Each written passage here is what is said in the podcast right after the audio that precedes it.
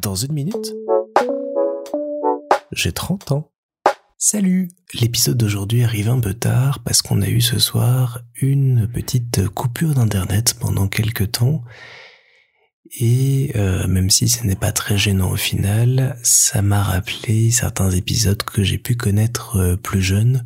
où à cause d'une tempête ou autre, on s'est retrouvé pendant parfois trois jours sans électricité dans la maison. Et autant c'est rigolo le premier jour de se balader à la lampe torche, autant prendre sa douche à l'eau froide au bout de deux jours, c'est moins, moins, moins rigolo.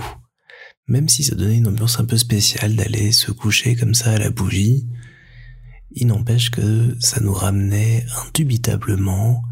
au fait que sans technologie, actuellement, bah, on sait pas trop se débrouiller et on sait pas faire grand chose. Et surtout, et surtout, on s'ennuie très, très, très très vite. C'était une époque où je commençais déjà à être pas mal euh, sur internet, à faire plein de trucs avec un ordinateur et autres, et le fait de voir que euh, les appareils électroniques se déchargeaient très vite, et en plus on ne pouvait rien faire comme ils n'étaient pas connectés à internet, c'était pas l'époque de la 4G qui aidait quand même pas mal à se connecter très vite au réseau en cas de besoin, ben on retrouvait les plaisirs des jeux de société, des lectures, du temps pris pour soi dans le noir à réfléchir,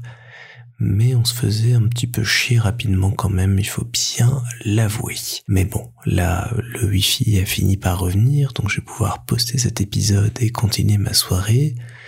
et retourner à la civilisation et une vie normale, tout en me rappelant que bah c'est pas toujours normal d'avoir accès à tout ça, et ça me permet de me rendre compte euh, combien toute cette technologie nous a apporté de choses,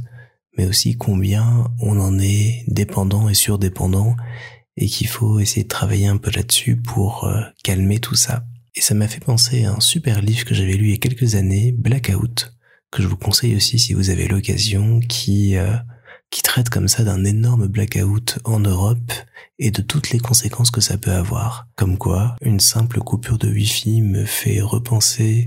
à des souvenirs et à un livre que j'ai apprécié. Hmm je coupe un peu plus souvent la boxe, ça me donnera peut-être quelques idées.